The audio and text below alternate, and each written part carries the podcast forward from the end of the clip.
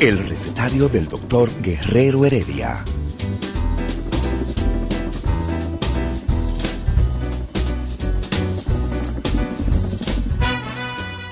Una respuesta para cada pregunta. Una receta para cada problema. Ven a nuestra propuesta radial, amena, diversa y solidaria. Con alto sentido humano y profesional.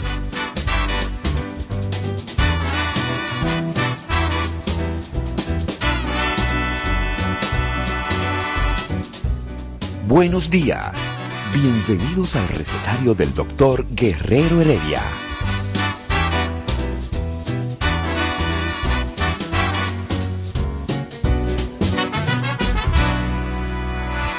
El recetario del doctor Guerrero Heredia. Empezamos, empezamos el recetario desde el rumbo de la mañana. Doctor Amaury García. Y De los números, de los números de Altamira, Puerto Plata. Así es. Amaury, Estuve este Mira. fin de semana ya, tú sabías. tuviste, ah, pero Una de la- disfrutaste, mira, mira. yo me imagino. Héctor, ¿Qué antes de- comiste? ¿Qué comiste? Sancocho. Te dieron un sancochito bueno. No, ¿qué comí? Mira, si tú supieras que nosotros andábamos, eh, mi familia, un hermano que es endocrinólogo, muy bueno por cierto, y mi hermana arquitecta, andábamos haciendo un levantamiento para una cosa eh, familiar. Y entonces Sí. lo que comimos fue prácticamente lo que llevábamos, porque nos metimos a- hacia las lomas.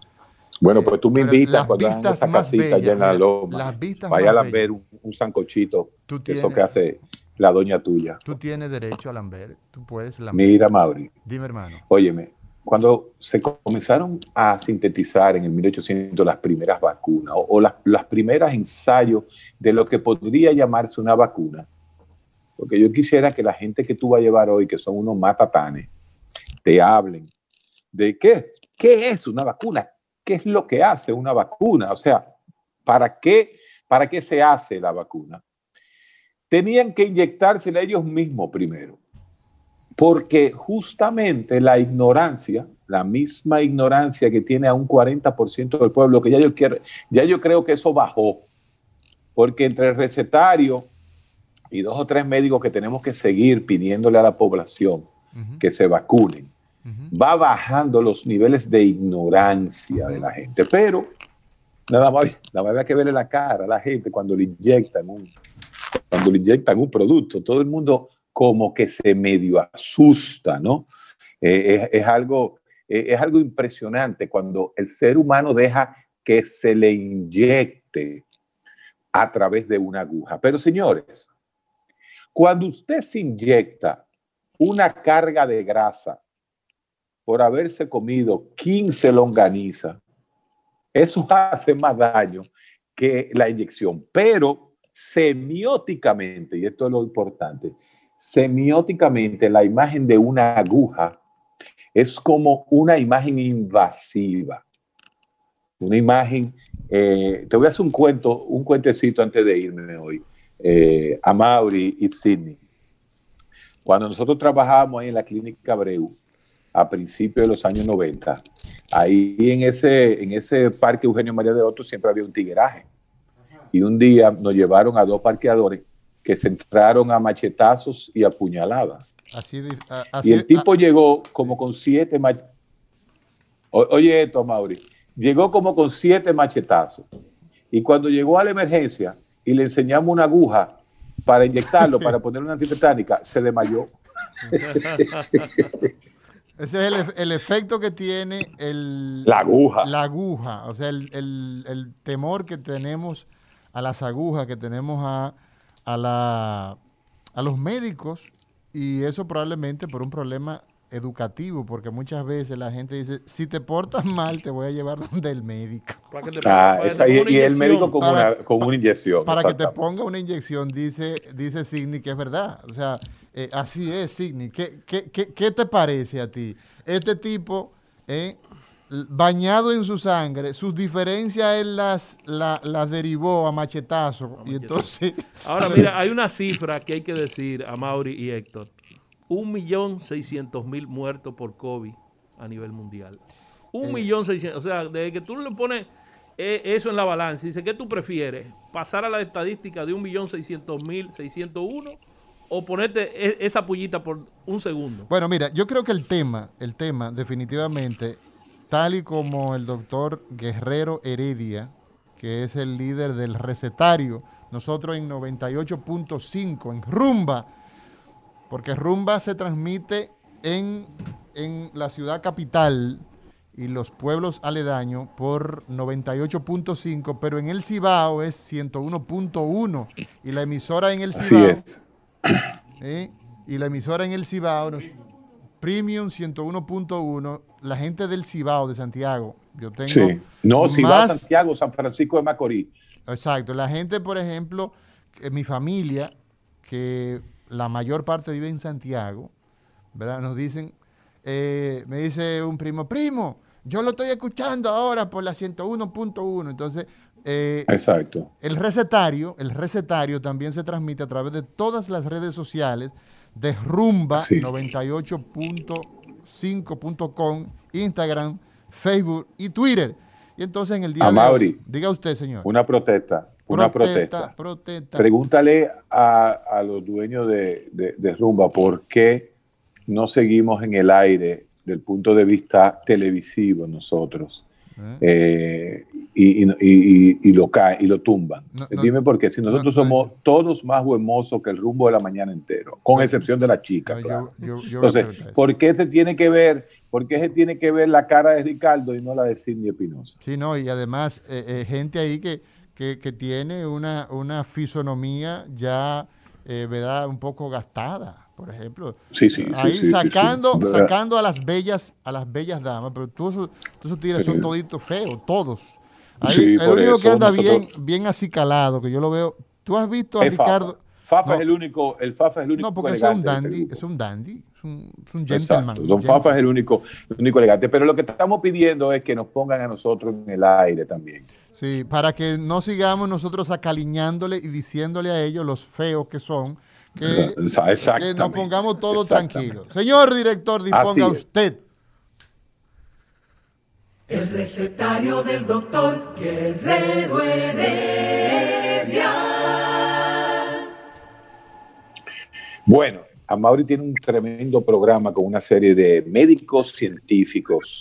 Que yo siempre digo, señores, no todos los médicos somos científicos. Los médicos somos, porque los médicos es un oficio, la medicina es un oficio.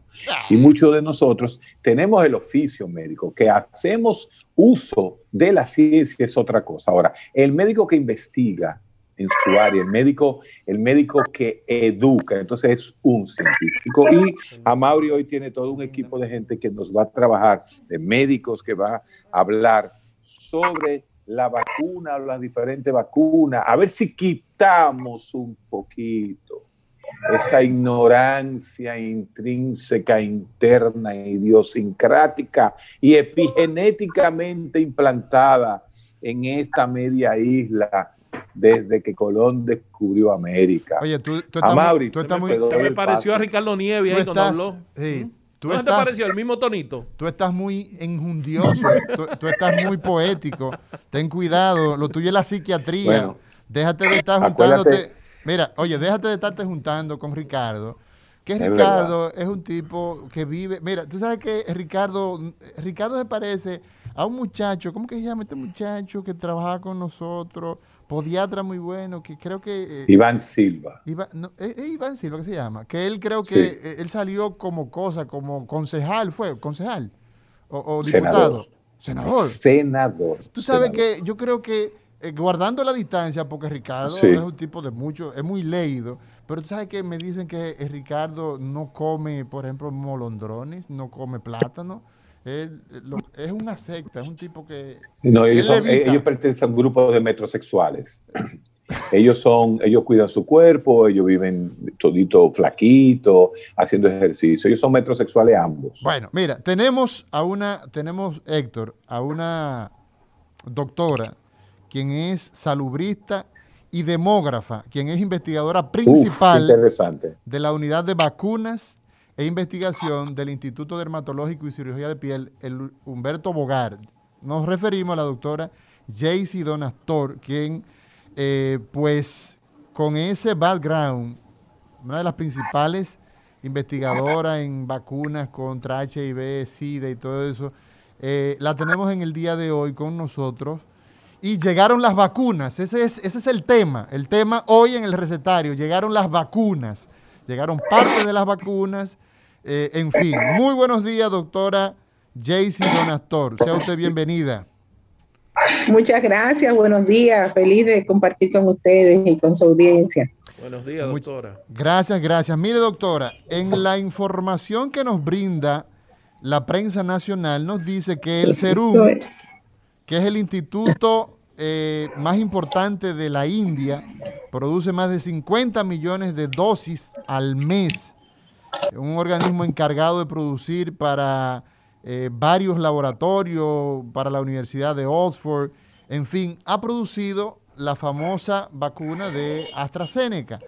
¿Qué significa eh, esto para nosotros, ya que desde el inicio de esta crisis sanitaria, ¿verdad? En, nuestra, en nuestro país, para marzo, todos los esfuerzos pues han ido tendentes a desarrollar eh, la inmunidad necesaria para proteger la ciudadanía. Ustedes saben que estos son hordas, como dice Héctor Guerrero, aquí son hordas demoníacas que andan en los barrios, en la clase media, porque Héctor nada más le da los fundazos a los a, a lo, a lo guaguaguá, ¿cómo es? No le, no le mete. No, no, no. ¿Eh? ¿Qué? No, yo, yo ¿Qué? soy ¿Qué? de los que más ¿Eh? Ataca de que en la romana ¿Eh? y en la de Gustavo Mejía Ricard es donde se cunde el, el, el COVID en la clase Él- alta. él defiende en su la clase. romana y en la Gustavo Mejía Ricard, no, no, no, no, no, no, no. Él defiende a los popis, no son. defi- defiende a su clase. No, no, no, no, sí, ni papá, mira, sí, he tenido demasiado problema con eso, papá. Ok, Para que no me entonces- venga tú a decir. entonces- no, pero no es problema porque me importa un carajo. Lo que te estoy diciendo es que yo, no, no, no te rías de esa forma porque pareces otro guaguaguá. Entonces, Es que yo lo yo he dicho yo aquí claramente, claramente, yo he dicho aquí claramente que en la Gustavo Mejía Ricard, en la Sarasota y en la Romana se, se cunde de COVID igual que en los colmados. Y en Punta Así- Cana, y así- en Punta Cana también. Así es. Entonces, entonces, ¿qué pasa? Como la esperanza que se ha cifrado y nosotros, si ustedes, los amables radioescucha, nos siguen desde la comunicación que teníamos el año pasado, ustedes verán que siempre hemos sido coherentes en el sentido de que, bueno, la esperanza en países como estos, que somos tan poco, eh, eh, digamos, educados, qué sé yo, nos dejamos llevar, doctora Donastor, es el tema de esa inmunidad. ¿Qué representa para nosotros, por favor, agradeciéndole su, eh, eh, que haya sacado tiempo para nosotros, que hayan llegado ese primer lote? Adelante, por favor. No, esas son muy buenas noticias, que comiencen a llegar las vacunas.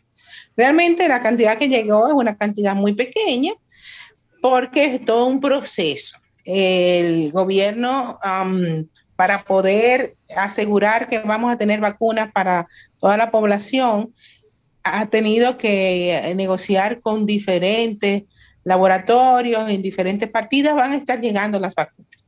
Entonces, estas que llegaron ahora se le está aplicando a la primera línea de personas expuestas, que son eh, el personal de salud, que está atendiendo directamente a los pacientes con COVID. Pero realmente que ya comencemos el proceso son una, es una excelente noticia. Eh, a mí me ha dado muchísima risa todos los memes que han salido en estos días, eh, justamente tratando de, de, educar a las personas que dicen, ay, que yo no me pongo esa vacuna, que yo no sé qué tiene, y toda, y haciéndose eco de toda la teoría de conspiración y etcétera. Eh, ese, último meme del Cristian me mató de la risa del, del hombre comiendo entre sí, como fue, que, y todo en una, en una fritura en la calle, y dice, eh, no, yo, yo no le entro todo a mi cuerpo, yo hasta que no sepa que eso está adentro no me la pongo, o sea, pero realmente y es algo que, que, están ahora en la campaña y es una realidad. Nosotros estamos poniendo vacunas a nuestros hijos desde muchos años, generaciones, y nunca preguntamos de dónde venían las vacunas. Por ejemplo, ahora están hablando, ah, que esta vacuna que llegó es de la India. La vacuna no es de la India, la vacuna, una de las principales fábricas de producción de vacunas en el mundo está en la India, que es el, este, el, el serum de la India. De hecho, muchas de las vacunas que nosotros estamos usando en el país, en el programa ampliado de inmunizaciones y que le ponemos a nuestros niños, se producen en esas plantas que están especializadas y que dan garantía de calidad a vacunas y distribuyen vacunas en el mundo entero. Es una manera de, democratizar la salud y de hacer que las vacunas sean eh, accesibles a la población. Entonces, esos son absolutamente buenas noticias. En el plan de vacunación, pues va a ser gradual.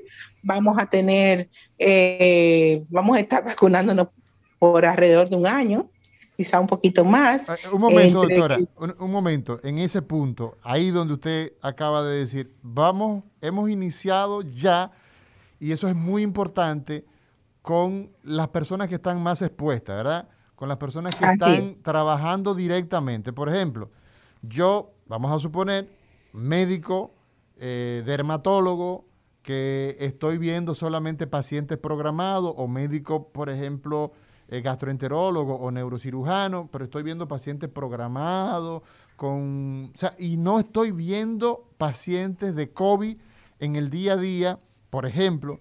¿Yo soy de qué línea? ¿Soy de primera o no, soy de primera? no, ¿Soy de primera o no? No eres de primera línea. No soy de primera línea. Entonces, como médico, como médico, tú estás cerca, porque igual uno no sabe quién tiene el COVID o no. O sea, no dejas de estar expuesto, pero no estás tan expuesto como la gente que está trabajando con los pacientes de COVID. Entonces, esos son los primeros.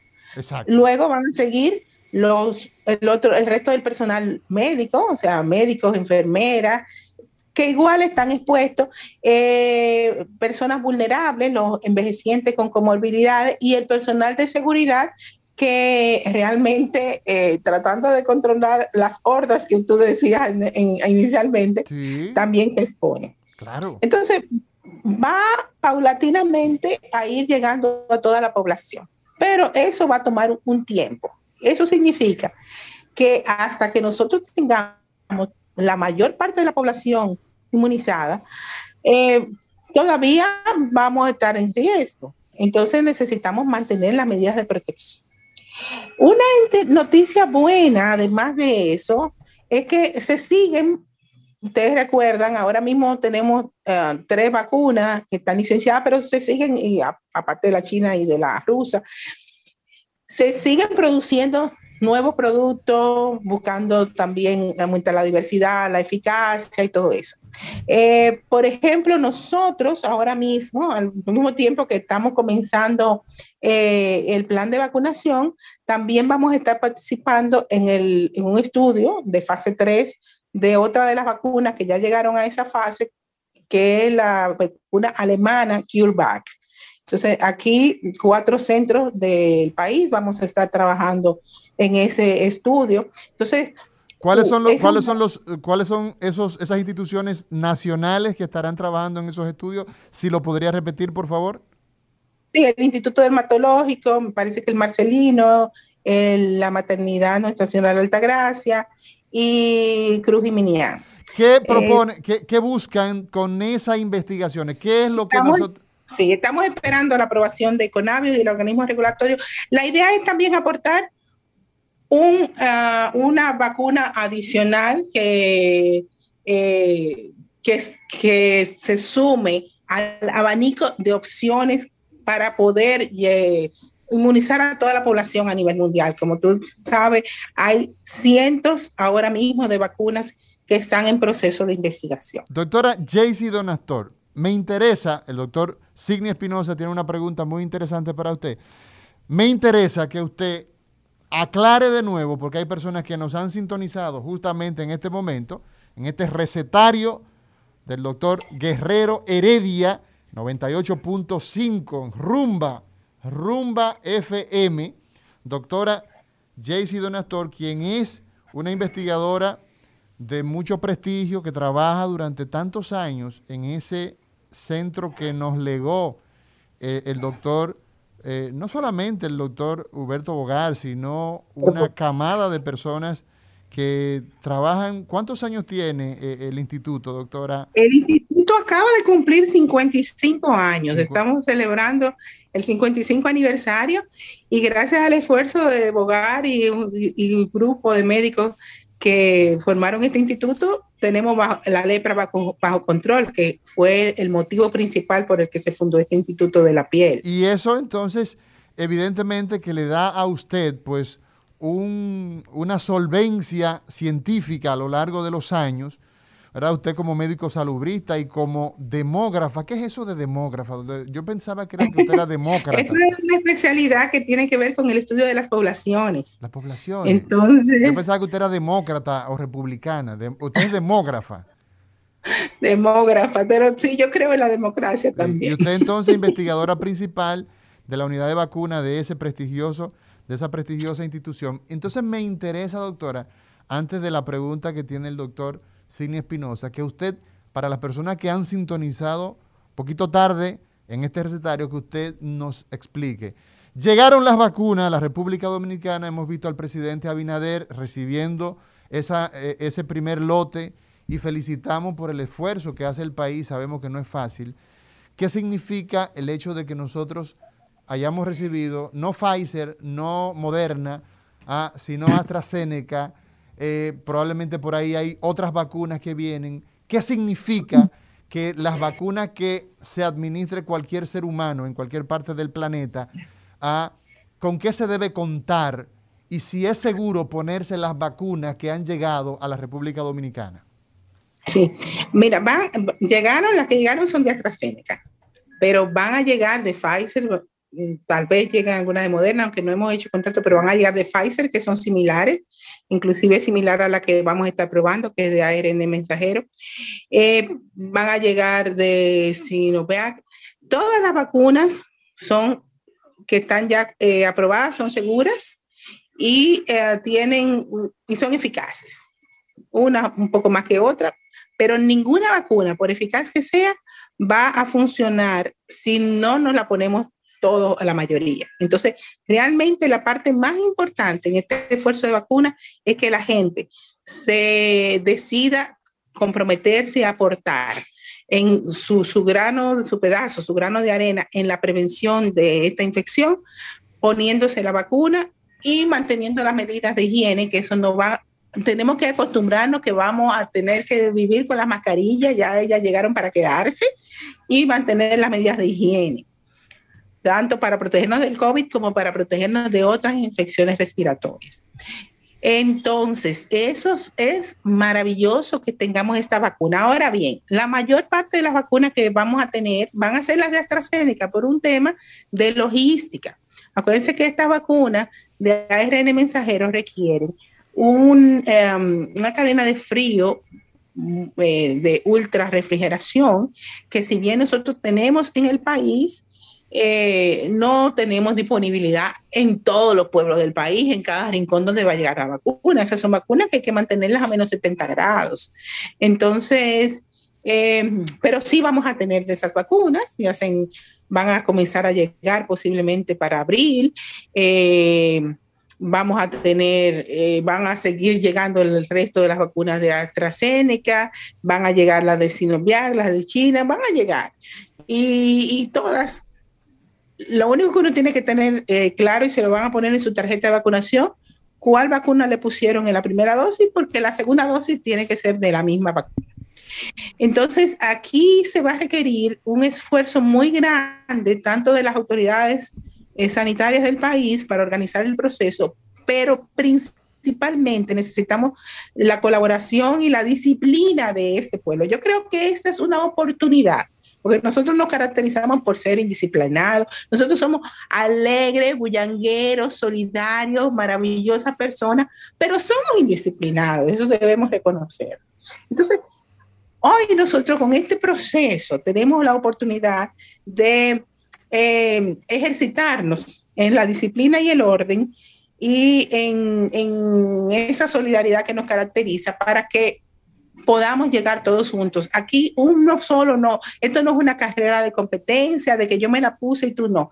Si yo me la puse y tú no te la pusiste, yo sigo estando a riesgo y mi familia sigue estando a riesgo porque el virus va a seguir circulando. Entonces nosotros necesitamos todos ponernos a una de manera organizada, ir a ponernos la vacuna cuando nos toque, la vacuna nos va a llegar, el turno de ponernos no nos va a llegar. Entonces, seamos pacientes y mientras tanto, pongámonos nuestra mascarilla, cuidemos el distanciamiento social, el estar cerca de la gente que queremos, eso es maravilloso, podemos estar cerca de la gente que queremos, pero la chercha, la beventina, el relajo en grandes multitudes, eso nos pone en riesgo a nosotros y pone en riesgo a los demás. Entonces, eh, vamos a seguir siendo alegres, pero vamos a mantener un poquito de distancia. Eh, la verdad es que todo el mundo necesita como tener su espacio vital. Entonces, esto, esta eh, pandemia nos ha venido a enseñar eso, que es bueno no tener un espacio vital que te permita respirar a tu alrededor. Así es, doctora, doctora Don Néstor, vámonos a una pausa y cuando regresemos seguimos conversando con esta... El recetario del doctor Guerrero Heredia. Continuamos en el recetario del doctor Guerrero Heredia y estamos conversando de la vacuna contra el COVID con la doctora Jaycee Donastur. ¿Eh? ¿Lo dije bien el apellido, Amaury? Eh, Donastor. Donastor. ¿Ese apellido es alemán, doctora? Eh, pues sí, es de origen alemán. Ah, Donastor. Doctora, cuando al principio hubo algo que usted dijo que a mí me preocupó un poco, eh, la cantidad de vacunas, que solamente llegaron 20 mil. Eh, en la fase 1A, supuestamente iban a vacunar a los médicos que estaban en contacto con el COVID y en la fase 1B, los que ya hacíamos medicina, pero no éramos de primera línea. Entonces, nosotros tenemos unas estadísticas. Tú eres de segunda. De segunda línea. Una vez, una vez, una vez. Y yo también. pero somos 15.600 médicos, según la estadística del Colegio Médico, 2.600 enfermeras y 12.400 auxiliares. Yo creo que en esta primera etapa no va a dar tiempo para vacunar la población 1A, 1B, o habría posibilidades de que dentro de poco lleguen más vacunas, porque en realidad eran 120 mil y llegaron 20 mil dosis. Hubo ahí un, parece que un problema de, de distribución. Sí, eh, como te digo, van a, van a estar llegando en ahora marzo, abril, van a estar llegando las vacunas, o sea que no te desesperes. Las vacunas, por supuesto, esta primera fa, este primer lote solamente va a alcanzar para los médicos de primera línea. Nosotros vamos a tener que esperar un mes más, posiblemente un poquito más, para que comiencen a vacunarnos. Eh, pero no hay que desesperarse, hay que seguir protegiéndose. Una pregunta, una pregunta de, del pueblo. Diga usted, buenas. Diga usted. Buenos días. Sí. Saludos para usted. Sí. Adelante, pregunta sobre, llegaron las vacunas, adelante, ese es el tema. Sí, correcto, las vacunas. No, decirle a todos los dominicanos eh, que se vacunen. Mi padre se vacunó, mi mamá se vacunó, mi hermana y mi hermano.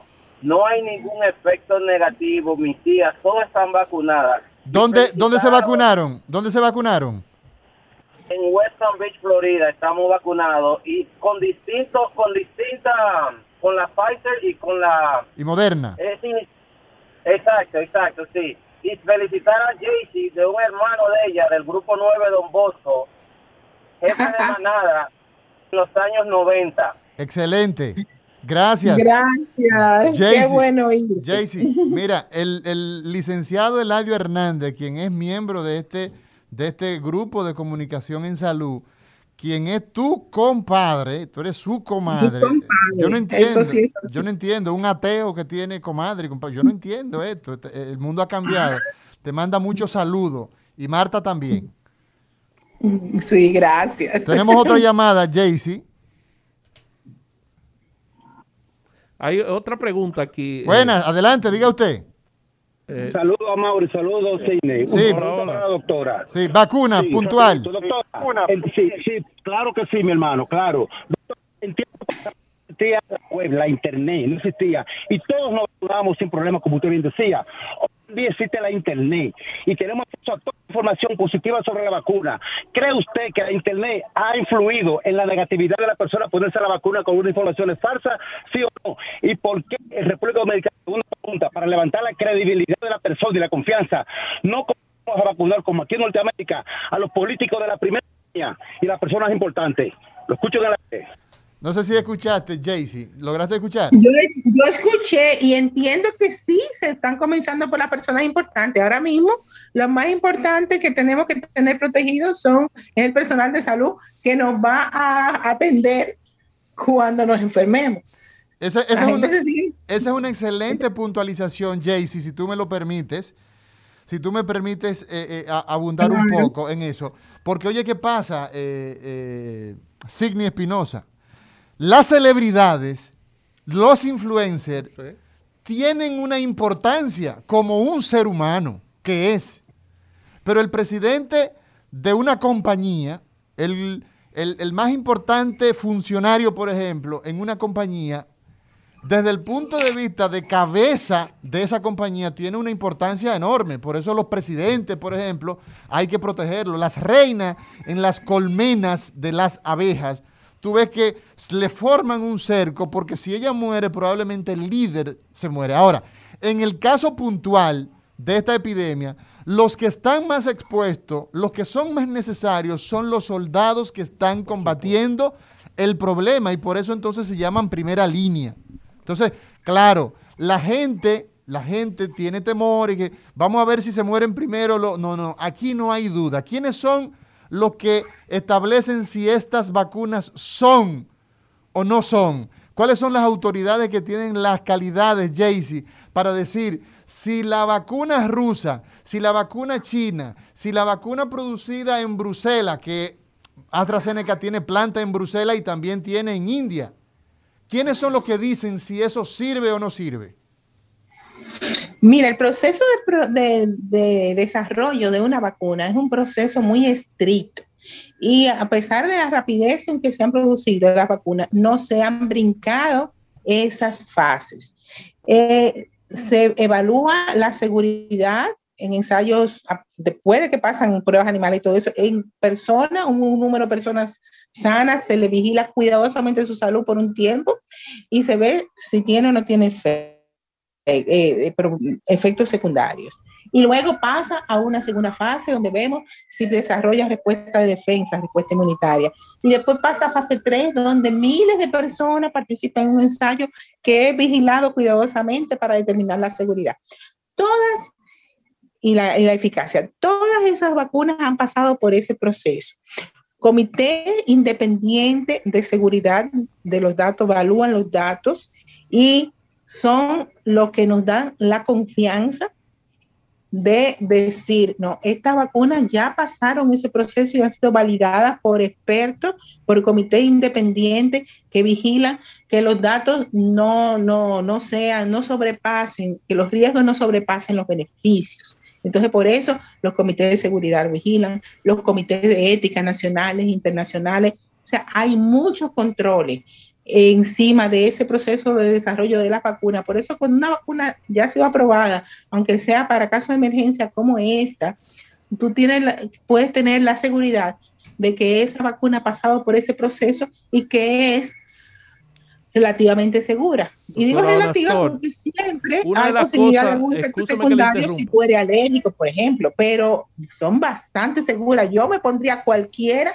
sin dudarlo un instante. Uno de los temores de la, de, la, de la gente que no es médico es que dicen que el proceso para hacer una vacuna toma entre 10 y 15 años y que esta vacuna se ha hecho muy rápidamente. Entonces, Así ¿eso es. es un temor infundado o es un temor real?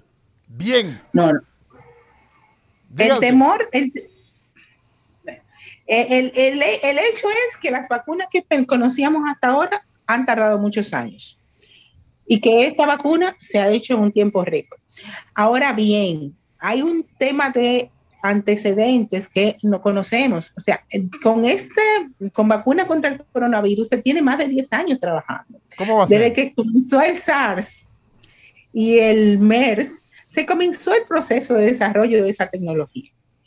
Eh, en- entonces, se desaparecieron esas infecciones y se paró ese proceso de investigación. Ahora fue retomar lo que ya habíamos aprendido. Y por eso entonces, por eso entonces los chinos en el mes de enero ya tenían la secuencia y entonces la entregan a la OMS. ¿Es por eso o era porque ya llegó? Ahora es, claro, ya se montaron en un conocimiento, en una, en, en unas investigaciones previas. Ya había un es que el camino conocimiento es acumulativo. Ahora, de hecho, en los últimos eh, 100 años de la humanidad y sobre todo en los últimos 30 años, se ha avanzado más que en los miles de años previos, porque el conocimiento es acumulativo y nos permite entonces llegar más rápido. Y otro elemento, sí, Hay una pregunta, hay una pregunta porque la gente está muy, muy necesitada de conocimiento. Eh, eh, deja la idea ahí de los últimos 100 años y la retomamos ahora. Muy buenos días, recetario, diga usted. Buenos días, distinguido. Ante todo, felicitarlo por su eminente programa. Gracias. Me habla Feli Antonio Batista, mejor conocido como el Gordo de los Pinas. Me- dígame puntualmente de vacuna, gordo de los minas. Bueno, yo le voy a decir lo siguiente. El procedimiento que se está empleando, yo creo que es el más exacto por la sencilla razón de que eh, vacunando a los médicos, a las enfermeras y a los militares, que son las personas que están en la primera línea, le están sirviendo de ejemplo a la población y de confianza también, porque yo digo, si mi doctor que me atiende a mí se está poniendo la vacuna, ¿con cuánta más razón yo no me la voy a poner? Muchas gracias. Muchas gracias. ¿Qué te parece? Yo creo que, yo creo que es acertada. A ver, una pregunta, un comentario para la doctora, la doctora Donator. Muy buenos días, recetario. Buen día, Diga usted. buen día. Eh, eh, óigame, Diga usted. buenos días. Buenos días, Eh, oiga, caballero, ha, ha existido una, eh, una inquietud en mi familia. Tengo un hermano, bueno, que tenemos problemas con él por este, por esto. Sí. Él dice que las, las vacunas están hechas con las células madre de fetos abortados. Sí, escuche, escuche la respuesta, escuche la respuesta. Don Astor, ¿usted escuchó?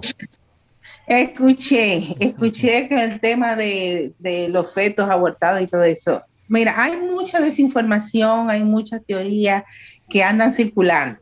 Eh, ¿Pero eso es verdad o es mentira? No es cierto. Eso es embuste. Eso es mentira. Eso no funciona así. Eso para, para comenzar, no es cierto. Claro, no funciona así. Eh, Lo que pasa es que hay eh, líneas celulares que eh, se cultivan en diferentes medios. Y entonces hay un medio que se llama suero eh, bovino fetal que sirve cuando tú haces cultivo de células en los laboratorios, y, pero esos son defectos de vaca que se utiliza ese suero para mantener vivas las... Entonces, no es cierto que hay un comercio de ni- Mira, niños y de que están tomando los fetos abortados. O sea, es una locura pensar eso. mira, yo, yo definitivamente, definitivamente, tenemos que irnos obligatoriamente a una pausa. Tenemos ya en el, en el panel al doctor Rafael Montero, quien es un investigador, quien es eh, epidemiólogo de muchos, muchos años eh, de la Universidad Autónoma de Santo Domingo. Y queremos, Sí, eh, mi, mi colega y amigo. Exacto. Tenemos que irnos a una pausa. Pero cuando nosotros regresemos de la pausa, a mí me interesa, doctor Rafael Montero, Jaycee Donastor, doctor Signi Espinosa, el pueblo dominicano que nos, que nos tiene en las líneas reventadas, las estrategias de prevención, el rol de las universidades eh, en este proceso ya de vacunación en el que ya hemos iniciado en la República Dominicana. El recetario del doctor Guerrero Heredia. Continuamos en el recetario del doctor Guerrero Heredia y hoy no hemos, eh, eh, de verdad que no hemos informado, no hemos dado un banquete con el tema de las vacunas con la doctora Jaycee Donastor y queríamos agradecerle su presencia y sobre todo su, su colaboración y Eh, toda la información Y que es nos ha una dado. pena, y es una pena que ella ya tenga que dejarnos, pero miren señores, yo les voy a decir algo. Gracias doctora por usted estar con nosotros. Usted es parte de esta familia de comunicación en salud que es el recetario. Sobre todo Así usted, es. Sobre todo No, y yo antes de, de retirarme, discúlpeme que tengo otra reunión, eh, pero creo que el mensaje a la población es que no tengan miedo, ¿Cuán que vayan a efectiva? Antes de irse, pero espérese, yo soy un, un aprovechado. ¿Cuán efectiva es la vacuna de AstraZeneca eh, frente a toda, o sea, al espectro de vacunas que eh, existen? ¿Cuán efectivas son? ¿Qué porcentaje? Mira, la, la vacuna de, de Pfizer y Moderna están alrededor del 90%, la de AstraZeneca puede llegar hasta un 70%. Es menor la eficacia cuando tú lo ves caso a caso. Sí. Ahora, el éxito, la eficacia de la vacuna tú no la puedes medir individual. La eficacia de una vacuna es colectiva. Entonces, esa vacuna con una eficacia menor puede darte más resultados en términos de eficacia que una vacuna con, si se la ponen, porque tiene posibilidad de que se la ponga más gente, Sí. que una vacuna con una alta eficacia que se la ponga un grupito pequeño. Está dicho, Entonces- entonces, está dicho. Eso es lo importante, eso es lo importante. Agradecerle, Entonces- agradecerle. Entonces, algo que quiero decir, cuando le toque ponerse su vacuna, póngase. Si lo invitan a participar en un estudio de vacuna para encontrar nuevas vacunas, aproveche también esa oportunidad que posiblemente le va a dar la posibilidad de recibir una vacuna antes de que en, en la lista de que usted le toque. Exacto. Pues muchas gracias, muy amable Entonces, y muy, y esta muy- es una oportunidad que tenemos de ser más solidarios, de comprometernos con la ciencia. Gracias a ustedes por invitarnos Gracias y estoy a sus órdenes siempre. Gracias. Doctor Montero, gran amigo y colaborador de la, del recetario del doctor Guerrero Heredia, queríamos preguntarle, si está en línea, doctor Montero, estoy aquí, estoy aquí. eh, hay estudios que han, han hablado de que la vacuna de AstraZeneca eh, con una dosis, eh, la mitad de la dosis, hizo un efecto por encima del 70% y llegó a un 90%. ¿Qué usted tiene que decirnos? Creo que en la, en la revista Lancet se planteó eso, de la efectividad de media dosis y una dosis sola de AstraZeneca. Hola, buenos días a, a todos los compañeros de la receta del, del- del programa del doctor Heredia. Eh, gracias por la invitación. El recetario, el El recetario. el recetario, el recetario del doctor Heredia. Miren, eh, con relación al tema de la efectividad y la eficacia de las vacunas, en este momento a nivel mundial hay más de 260 vacunas contra el COVID que están en proceso de, de estudio, de prueba. etcétera, 200 etcétera. vacunas. Espérese, 200 vacunas. espérese, doctor, espérese, espérese. Yo a usted lo respeto mucho. Usted fue mi profesor incluso. Yo recibí clases de usted en la Universidad Autónoma. Pero usted no está Sí. exagerando un poquito. No, dice- no, no, no, no estoy exagerando. Lo que pasa es que generalmente, recuérdense que el proceso de producción de la vacuna demora en promedio entre 4 y 5 años, todo el proceso de las fases. Frente a la situación que hemos tenido con relación a la, a la epidemia, pandemia, como yo siempre digo, porque para la República Dominicana es una epidemia, pero es una pandemia porque está simultáneamente en, a nivel mundial.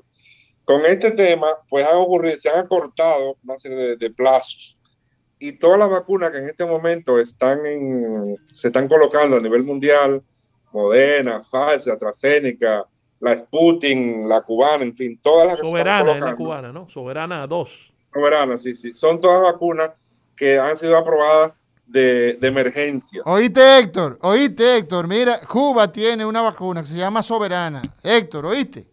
Sí, sí, sí. Entonces, eh, la efectividad definitiva y la eficacia que tengan las vacunas todavía están en, en- en estudio.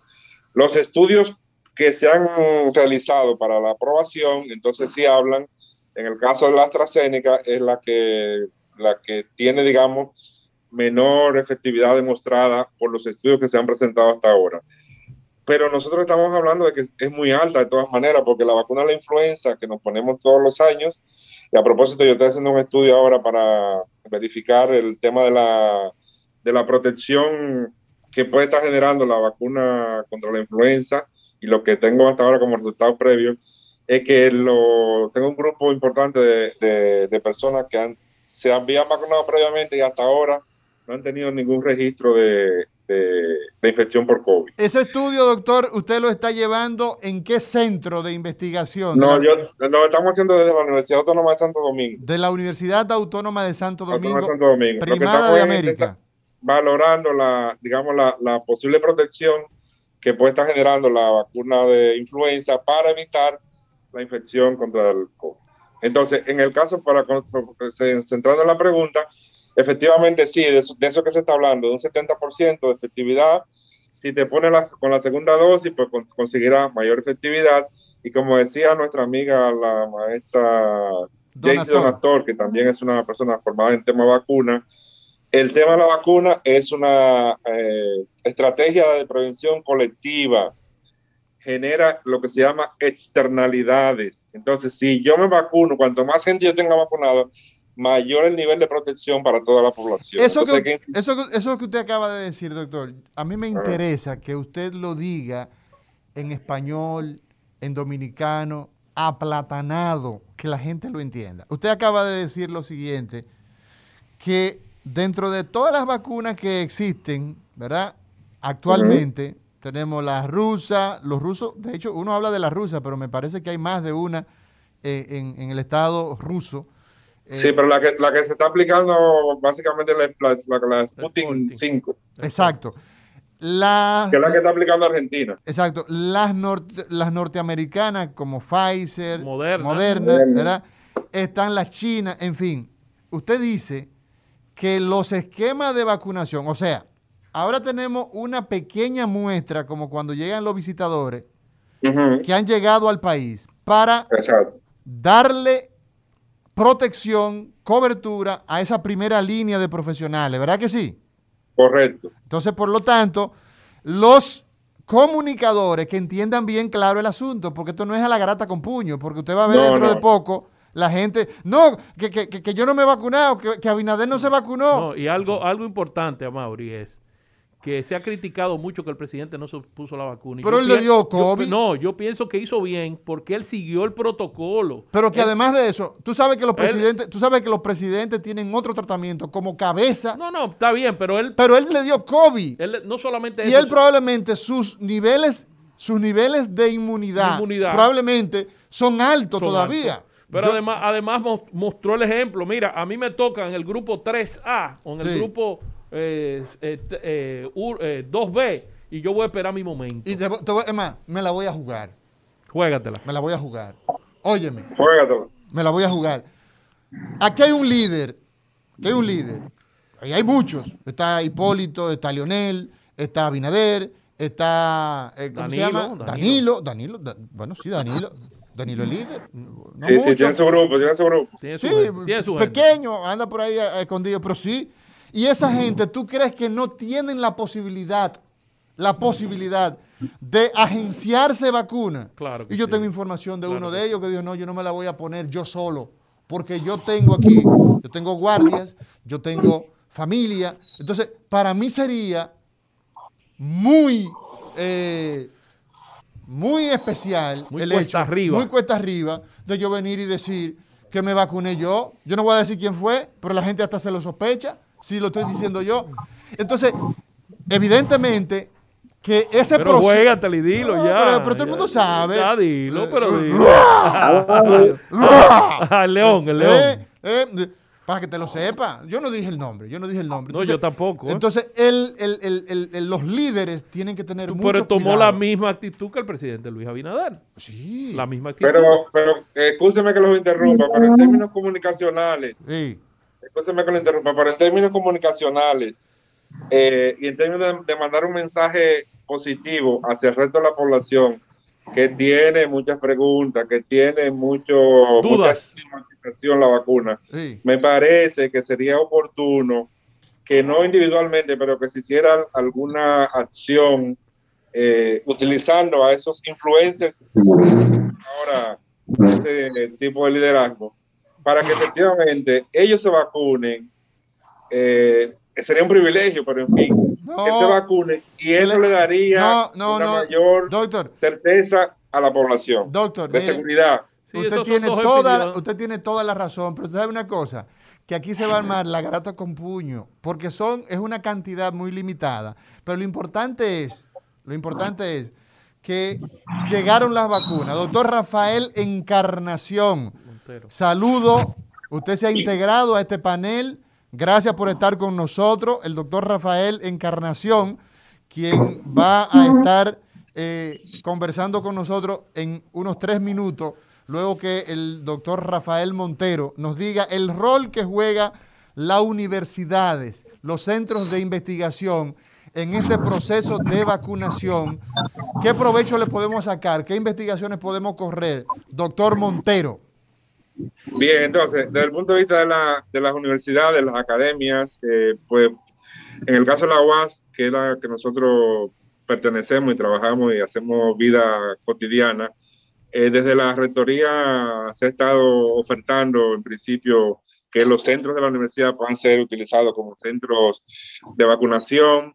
Se ha puesto a disposición, digamos, todo el grupo de profesores, y estudiantes de la Facultad de Ciencias de la Salud en su conjunto, como parte de que puedan ser usados, utilizados como vacunadores. Y lo otro que, es un rol importante que tiene la universidad es el tema de el, diseño de algunas investigaciones y seguimiento para este proceso, porque como ya dije, las vacunas han sido aprobadas todas eh, de emergencia, pero todavía requerimos tener registros e información de efectos eh, adversos que se puedan presentar, de cómo ha ido generando el tipo, el nivel de inmunidad que están generando, en fin, una serie de aspectos que deberían estar siendo o están siendo en algún caso desarrollados por la universidad.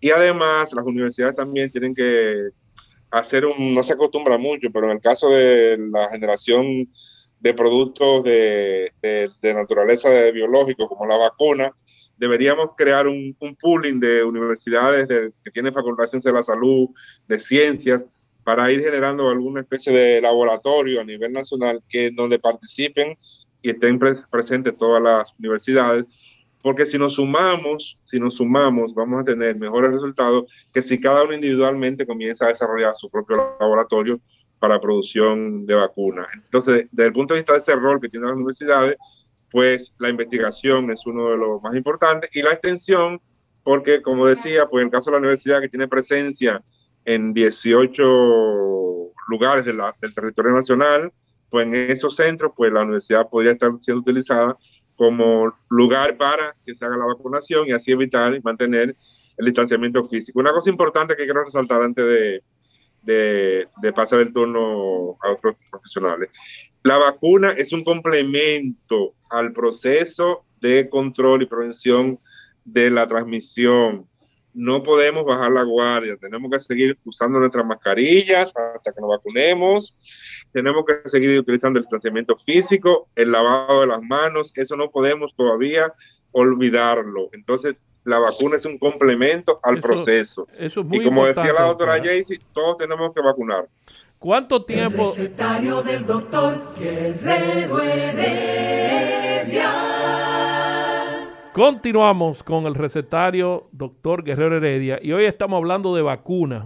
llegaron las vacunas. Ya llegaron las vacunas. Y una cosa importante también que dijo el doctor Montero de no solamente las universidades, los centros de investigación, el Estado como Estado tiene que invertir en investigación porque es algo fundamental de que nosotros, si Cuba desarrolla una vacuna, nosotros también podamos desarrollar una vacuna y desarrollar nuestra experiencia como, ciencia en sí. O sea que yo pienso que el Estado también en un futuro debería invertir en la parte de investigación.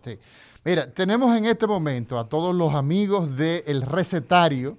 El día de hoy, pues el tema es, llegaron las vacunas. Llegaron, llegaron. Llegaron las vacunas. Pocas, pero llegaron. Bueno, pero, pero llegaron. El doctor Rafael Encarnación Jaques quien es parte de este programa, quien es parte de esta familia, ya ha estado con nosotros en otras oportunidades.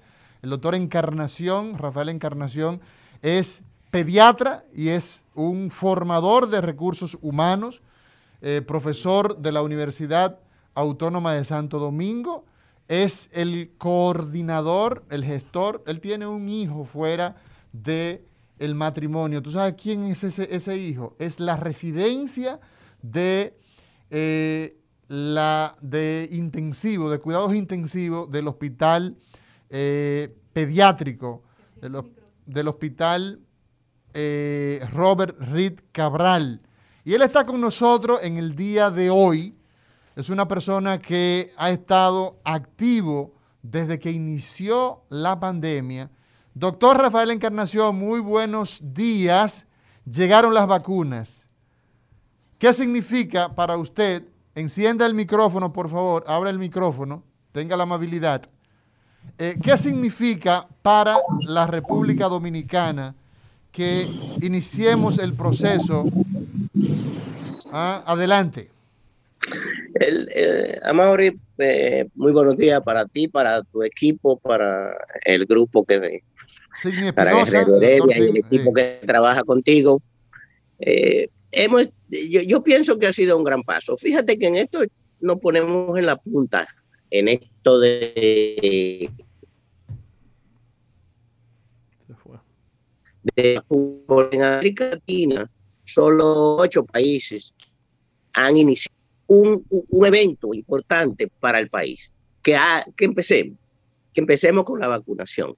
La vacunación es eh, hasta el momento eh, la mejor forma que tenemos y que tiene la humanidad para combatir esta pandemia. ¿Por qué, doctor? ¿Por qué? ¿Por qué? Eh, eh, ¿Es un fracaso el tema de lavarse las manos, de la mascarilla, de no, de no juntarse? ¿Por qué la vacunación es la mejor estrategia? La vacunación es la mejor estrategia, primero, y porque tú vas a tener personas que va a evitar, y es lo que han demostrado las vacunas, va a evitar las formas mortales de la enfermedad, va a evitar las formas graves de la enfermedad. Y esto ya es un gran paso, porque ya detenemos, por un lado, lo que son los hospitalismos por personas muy graves y evitamos la mortalidad. En lo cual, todas las vacunas, todas las disponibles, independientemente de su eficacia, todas las vacunas disponibles hasta el momento y aprobar perfil, es decir, que evitan la muerte y las formas graves de la enfermedad. Entonces, si tú tienes y eliminas las formas graves de la enfermedad y elimina la mortalidad por la enfermedad vacunando a la población, entonces tú estás contribuyendo a que esta enfermedad pues, pueda ser controlada. Porque tenemos algo en- en- entendido, la vacuna no evitan el contagio. Lo que da es protección al individuo. El individuo produce anticuerpos y esos anticuerpos lo defienden a él. Pero si el virus llega a él, al individuo que está vacunado, ese virus podría encontrar desarrollo en sus lugares eh, habituales, fosas nasales, boca, etcétera, y el individuo no deja de ser contagioso.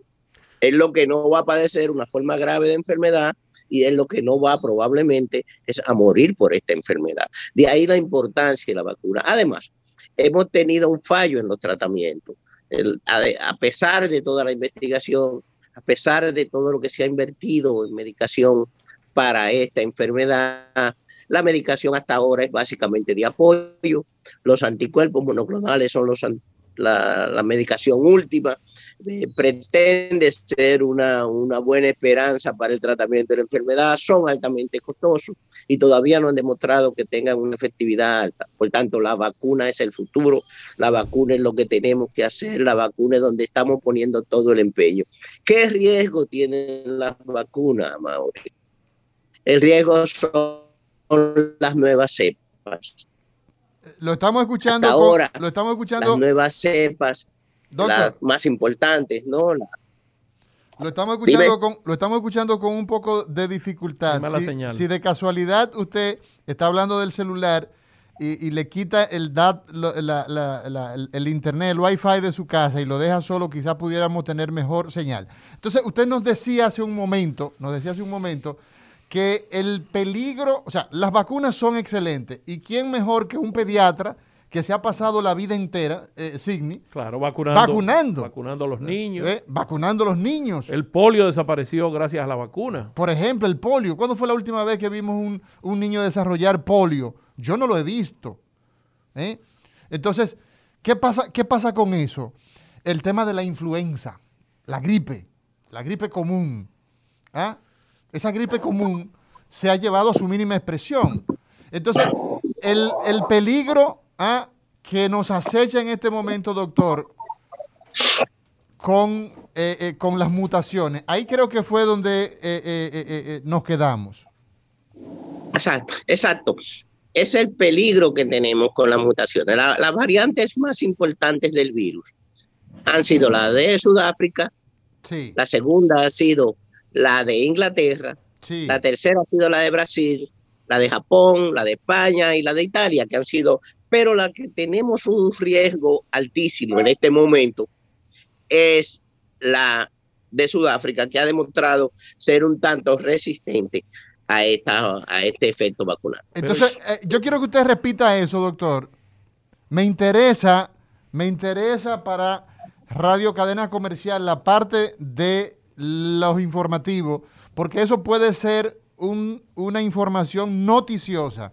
Ah, Repita esa información. El tema mutación, el peligro que nosotros debemos cuidarnos en este momento. Sí, porque son las variantes, las variantes que está presentando el virus. Entonces, esas variantes eh, eh, son varias, ¿no? Pero la más importante en términos de resistencia a la vacuna que tenemos disponible es la variante de Sudáfrica, que es la que ha opuesto mayor resistencia, porque la variante española, la variante italiana, la variante japonesa y la variante que ha ocurrido en Brasil son sensibles a los anticuerpos que produce el organismo por la vacuna. Doctor Encarnación, hay algo importante que usted dijo y, y también lo dijo el doctor Montero, que inclusive después de la segunda dosis de la vacuna, la inmunidad no es inmediata. ¿Cuánto tiempo hay que esperar para tener la inmunidad y por qué se deben seguir respetando el distanciamiento social, la mascarilla y el lavado de las manos? Eso es muy importante para que nuestra población entienda. Bueno, se entiende, hay, hay dos, hay dos problemas con la inmunidad. No, sol, no tan solo hay que seguir usando mascarilla, hay que seguir usando distanciamiento, hay que seguir lavado de manos. No tan solo porque el efecto de la vacuna en su potencial, en la primera dosis te da un potencial de alrededor de 60, en la segunda dosis eso se intensifica y la vacuna alcanza su capacidad total alrededor de dos meses después. Pero no solo por eso, sino porque si tú no estás vacunado, va a suceder lo siguiente, el que está vacunado va a tener defensa, va a tener anticuerpos, pero él si padece la enfermedad, sea leve, sea moderada o sea asintomática, él es capaz de contagiar. Por tanto, tenemos que seguir usando mascarilla, tenemos que seguir usando esas tres medidas básicas que son las que protegen eh, en forma colectiva, por decirlo así. Además, en el proceso de vacunación, recuerda que tenemos el año entero. El programa estatal tiene un primer paso, primera fase que cubre febrero, marzo, abril, una segunda fase que cubre mayo, junio, julio y una última fase que cubre desde agosto hasta final de año. Esas tres fases se comparten atendiendo en el primer grupo y clasificándolo en 1A, 1B, 1C, 1D, pero esa subclasificación, ¿no? Para poder atender en esos tres meses, febrero, que queda de febrero, marzo y abril, a los más vulnerables y a los más expuestos, que son los dos grupos que está tratando de proteger en la primera fase con este tipo de vacunación, con esta vacuna que nos llegó. Los más, ¿Cuál es la los más vulnerables, perdón, los más vulnerables son evidentemente qué grupo, doctor? Los más vulnerables definitivamente, lo ha demostrado todas las estadísticas en el mundo entero, son los mayores de 60 años y los que tienen enfermedad Y previa. los más expuestos Los más expuestos somos el personal de salud. en primera línea principalmente y luego las otras líneas de atención, ¿no? Sí, el personal de salud en general. Exacto. Pero obviamente los que están enfrente directamente trabajando con pacientes con COVID son los más, los, los más expuestos, ¿no? En términos de, de- de tiempo de exposición. Lo que pasa, doctor, Pero que a veces uno no sabe cuál es el paciente que tiene COVID. Ese, ese es otro Esta problema. enfermedad, ahí iba. Esta enfermedad es muy plural en su presentación. Al ser muy plural en su presentación, tenemos desde casos asintomáticos y casos leves, que son la gran mayoría, casos moderados, casos severos y pacientes que se no han ido, que se han muerto. Entonces, toda esta variedad que va desde no sentirte nada hasta morir, esta pluralidad, esa pluralidad de, de- de- de pacientes necesita un cuidado, una vigilancia. Por tanto, ¿cuál ve el médico? El que tiene síntomas. Pero el que tiene síntomas junto con el asintomático son 80%, 70%, 85% de todo el grupo. Entonces, por eso, necesariamente tenemos que proteger. Pero si tú tienes 30 años y tú eres médico, tú eres muy expuesto. Por supuesto. Pero tú no entras en un grupo vulnerable. Mire, doctor Rafael Encarnación Jaques, quien es pediatra, es el director de el servicio de cuidados intensivos del Hospital Nacional, el Hospital Icónico Robert Rick Cabral, Hospital Pediátrico, que por cierto, que por cierto, debo decir, debo decir lo siguiente. Eh, ese centro tiene ya unos años que comenzó un programa de residencia, de formación de eh, intensivista en el área pediátrica y es precisamente el doctor Rafael Encarnación el, el, responsable en gran medida, la cabeza por decirlo, porque siempre se trabaja en equipo. Nosotros tuvimos la semana pasada un, un caso, eh, nos llamó una de esas personas que nos contacta frecuentemente a través de, de, de redes sociales. Nos dijo, mira, tenemos un niño que tiene COVID, está en mal estado, eh, lo vamos a mandar lo mandaron y gracias doctor a usted y a su equipo eh, la respuesta que tiene la población, porque no es un caso. Así que gracias, gracias del alma por todo el trabajo que se realiza en ese, en ese centro de alto nivel. Vemos acá, y es importante que el pueblo nos haga sus, sus preguntas, darle oportunidad a la población a través del 6829850, que es la línea a nivel eh, eh, local, 809-682-9850 y la línea internacional 833-380-0062. Doctor, pregunta para el doctor Rafael Encarnación. Diga usted. Saludos, buen día. Sí. La pregunta mía con relación al COVID es la siguiente. Vacunación, llegaron las vacunas. Sí, perfecto, pero yo quiero saber un dato y es con relación a una persona que sea asintomática, que le haya pasado el virus y cuando se haga el estudio, eh, aunque ya no tenga el virus y se hace, por ejemplo, la prueba, eh, eh, la prueba le va a dar negativa y de qué forma se podría saber si esa persona ya habría pasado por tener el COVID. Diga usted, doctor, ¿escuchó? ¿Alcanzó a escuchar? Sí, fíjate, esa fue una discusión que se tuvo inicialmente con relación a la vacuna. ¿Qué pretendía a ese grupo que ya había padecido COVID, que sabíamos que había padecido COVID? Los grupos que han padecido COVID van a tener anticuerpos. Estos anticuerpos varían. En general van de tres meses hasta nueve meses. Sí. Es, y inicialmente solo, iba, solo se iba a poner la vacuna a los que tuvieran más de tres meses de haber padecido la enfermedad, independientemente de que tuviera prueba de anticuerpo o no la tuviera. Recuerden que la prueba de PCR, RT-PCR, solo es efectiva en las primeras dos semanas de la enfermedad y que por tanto, más allá de ahí, la prueba de anticuerpo es la que permanece en el individuo. Pero se determinó que se iban a vacunar los pacientes que, que padecieron la enfermedad. Okay. Ahora, lo que se discutió y lo que se sigue discutiendo es cuántas dosis necesitan. Eso sería, eso, eso sería quizás el cuestionamiento. ¿Cuántas? ¿Cuántas? Sí. La experiencia que se tiene hasta ahora sí. Es que estos pacientes que han padecido la enfermedad con una sola dosis despiertan una inmunidad muy intensa y mayor que los pacientes que no han tenido la enfermedad. Seguimos con el pueblo. Diga usted. Saludos, buenas. Ricardo López le habla. Llegaron las vacunas, Ricardo llegaron las vacunas. Vamos. Muy interesante lo que plantea el doctor. Por ejemplo, a mí me dio ya el COVID. Salí bien, tengo ya la prueba negativo, pero eso fue en julio. En julio puede ser que tenga los anticuerpos o no lo tenga. El detalle es cuidarse, mantener la distancia, usar la mascarilla y todo. Doctor, ¿Usted cree que aquí en el país, con tantas informaciones que hay de pro y contra, ya se debería hacer una especie de mesa redonda de lo que estén a favor y lo que estén en contra, lo que tengan una opinión distinta y lo que tengan una opinión favorable para esto del COVID? Lo escucho por la radio. No, no entendí al final lo del COVID, quizás se sí. refería a la vacuna. Mira, mira mi respuesta. No, Primero no... tú debes vacunarte. Sí. Exacto. Él debe vacunarse y todos debemos vacunarnos independientemente de que no haya o no nos haya dado el COVID en forma conocida. Eso no está en discusión. La recomendación es vacunarse. Doctor Encarnación, Vacunar ¿hay alguna todos. contraindicación para algún paciente de no vacunarse?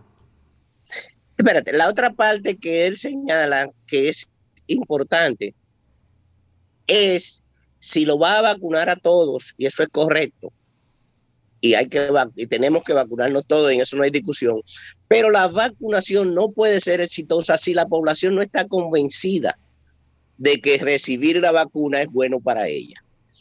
Porque recuerda que la vacuna se le aplica a una persona que está sana, presumiblemente sana.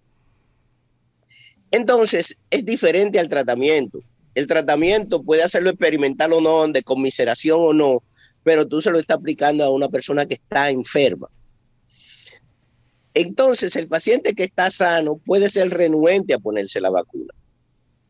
Yo lo que les digo a todos es que esta vacuna, la experiencia con tantos millones de personas vacunadas, más de 100 mil millones de, de personas vacunadas, ha demostrado que tiene poco efecto secundario a corto plazo y que esta vacuna despierta los anticuerpos que necesita el organismo para la defensa.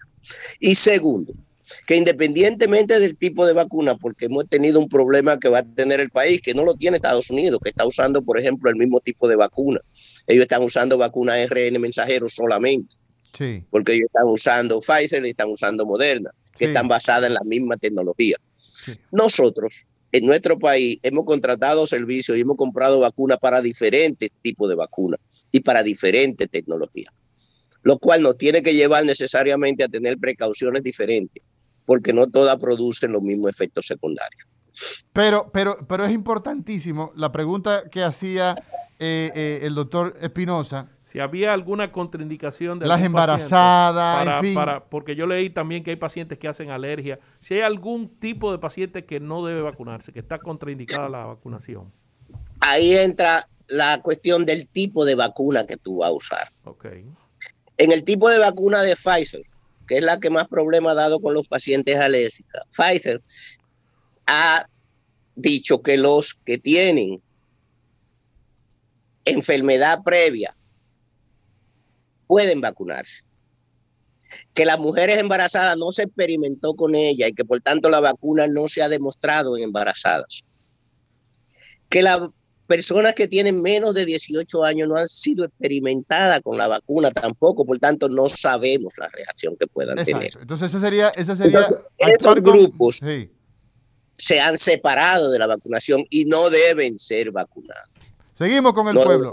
los niños menores de 18 años, no deben vacunarse las mujeres embarazadas. Y en el caso de Pfizer particularmente, los problemas alérgicos severos, las personas con antecedentes alérgicos severos, tampoco deben vacunarse. Aún así, las personas con antecedentes, con la vacuna de Pfizer, tenemos la obligación de cuando esta vacuna llegue y le estemos aplicando, la persona a la que se le aplique debe permanecer en el centro de vacunación aproximadamente media hora, porque las reacciones inmediatas de alergia pueden ser fácilmente manejadas por un equipo de salud bien entrenado. Seguimos con el pueblo. Diga usted. Salud buena, su pregunta. Eh, yo tengo mi abuela que tiene 105 años. 105 años. Ella ya está como un bebé en Sí. cama. Sí. En ese caso, ¿cómo le aplicaríamos la vacuna? Bueno, vamos a ver.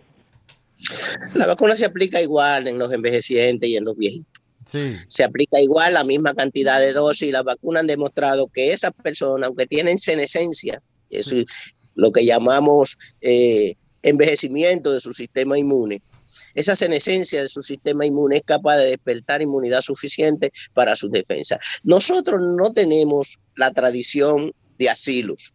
Nuestros viejitos viven con sus padres, les digo, con sus hijos. Exacto. Entonces, al vivir con sus hijos y no tener nosotros tradición de, de asilos para viejitos, necesitamos que esos adultos, que esos hijos sean lo suficientemente responsables para llevar a esta gente, para llevar a estos envejecientes a el lugar de vacunación, porque la logística del Estado y la logística que tienen algunas de estas vacunas impiden la vacunación casa por casa.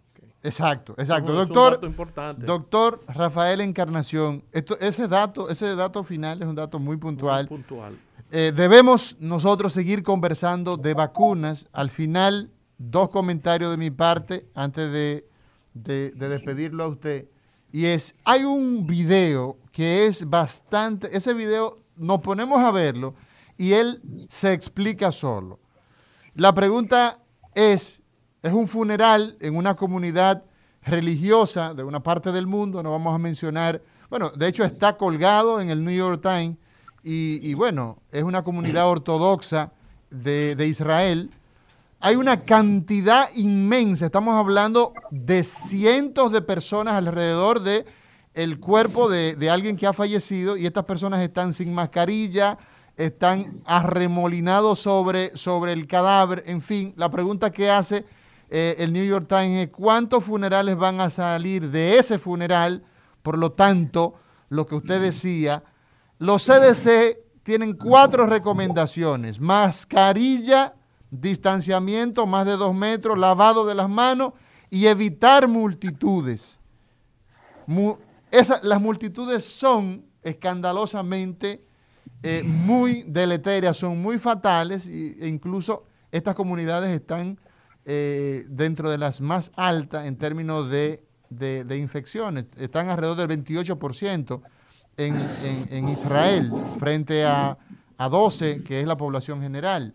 Finalmente, doctor, ¿qué opinión le merece a usted el tema de esas medidas concomitantes que hay que seguir, aunque hayan llegado las vacunas? Fíjate, la experiencia de Israel, que es una de las mejores con relación a las vacunas y con relación a los medicamentos para combatir al COVID. Fíjate lo que pasó en Australia con el Australia Open de tenis. Inicialmente ellos no tenían COVID y pretendieron que fuera abierto al público con relación a las multitudes. ¿Qué pasó? Aparecieron un grupo de, infectados y hubo que hacerlo el torneo de tenis sin público, porque no fue posible. Los torneos de la Major League Baseball, de, la- béisbol organizado, también pretenden hacer, eh, tener público limitado. El público, la enfermedad sigue siendo contagiosa a pesar de la vacuna. No podemos vacunar a toda la población porque eso es imposible. Tardaremos mucho tiempo en lograr que ten- tener una población por encima de un 70% vacunado y hablar de vacunación de rebaño o hablar de vacunación por vacuna. La única enfermedad hasta el momento que ha sido erradicada por vacuna fue la viruela. La segunda que estuvo en fase y que está todavía en fase de extinción por vacuna es la vacuna de polio. Es decir, que no, y eso ha tardado mucho tiempo y ha sido un, un gran logro para la, para la comunidad científica el tener esta vacuna en tan poco tiempo y una vacuna de alta efectividad con una mira hacia el futuro, como decía alguien. Gracias, doctora ¿Qué Encarnación. El tiempo se nos ha acabado. Agradecemos su participación y mañana nos vemos en otro encuentro del recetario del doctor Guerrero Heredia. El recetario del doctor Guerrero Heredia.